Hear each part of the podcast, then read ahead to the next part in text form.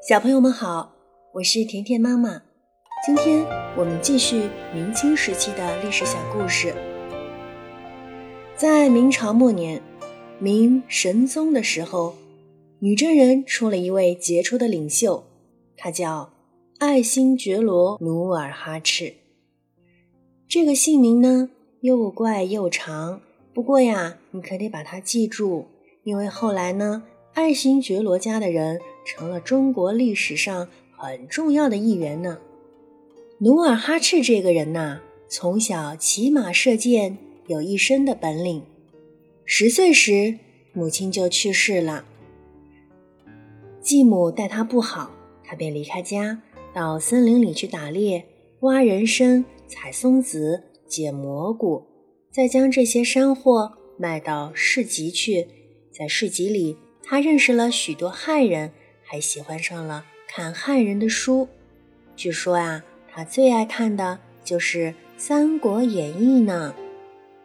努尔哈赤的祖父和父亲在一场战争中被明军给误杀了，但努尔哈赤认为这根本是一个名叫尼堪外兰的酋长和明军设计好的阴谋。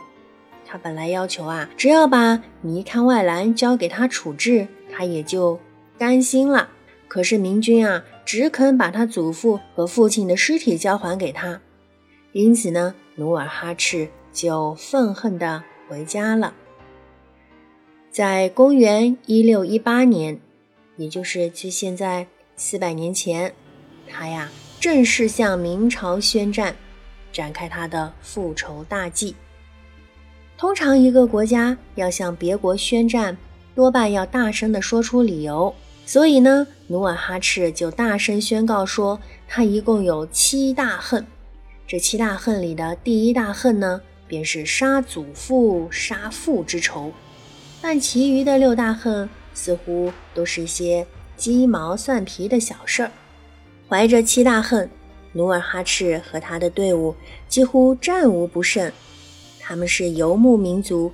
马骑的又快又稳，箭射的又远又准，而且呢还喜欢动脑筋，军事策略很高。在敌军眼中，他们简直就是诡计多端，每回作战都能用最少的牺牲换得最大的胜利。据说呀，这都是由于他们熟读《三国演义》的缘故呢。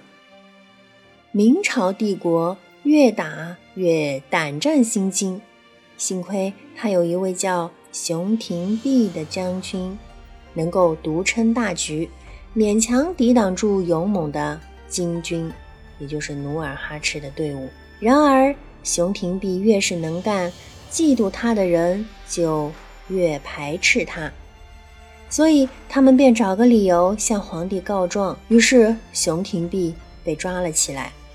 小朋友们，这像不像咱们前几集说的明朝的戚继光啊？因为骁勇善战、战功赫赫，嫉妒他的人呀就特别多。他本来可以不死的，因为宫里的太监告诉他，如果他可以拿出四万两银子，就可以为他脱罪。可是啊，熊廷弼付不出贿赂的钱，也可以看出这熊廷弼是个清官。所以呢，只好被处死了。你现在一定明白为什么明朝老是吃败仗了吧？如今啊，在山海关以外的东北境内，只剩下几座城没有被努尔哈赤的军队消灭。努尔哈赤决定要一鼓作气，把那几座孤城拿到手。他率领了十三万名无敌精兵，先围攻一座小小的。名叫宁远的孤城，所有的人，包括明朝人在内，都已不抱希望了。可是啊，宁远的守将袁从焕却信心十足的要誓死保卫城池。袁从焕作战花样百出，并且还用一种威力很大的火炮，打得金兵死伤惨重。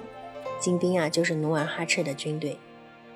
更意外的是。居然有一炮击中了努尔哈赤，努尔哈赤受了重创，又气又伤心，没几天便死了。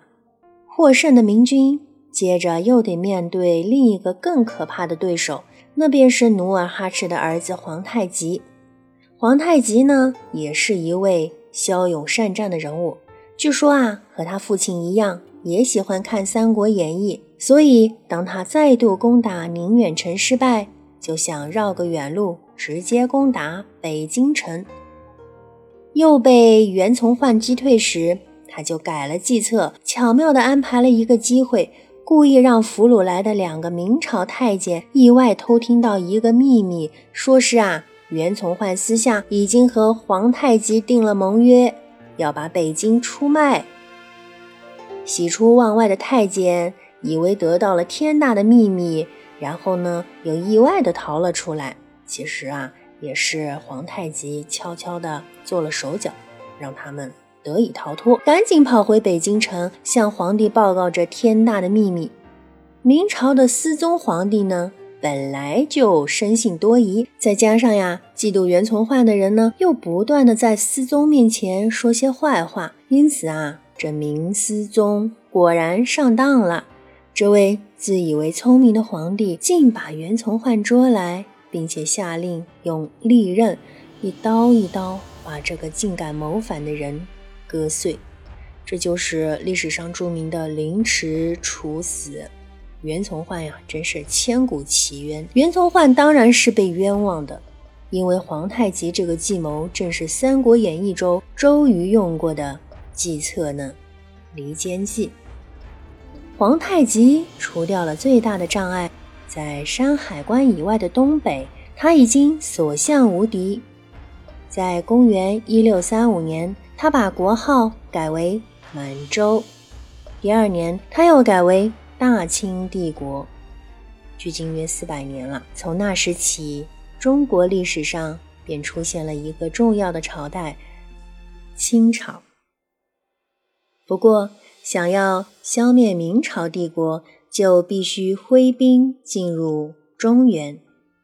而进军途中有一个重要的关口——山海关，在它的城门上刻着几个大字：“天下第一关。”清军要如何打进山海关呢？且让我们拭目以待，看看清军入关的故事。好了，小朋友们，这就是今天的历史小故事。我是甜甜妈妈，我们明天再见。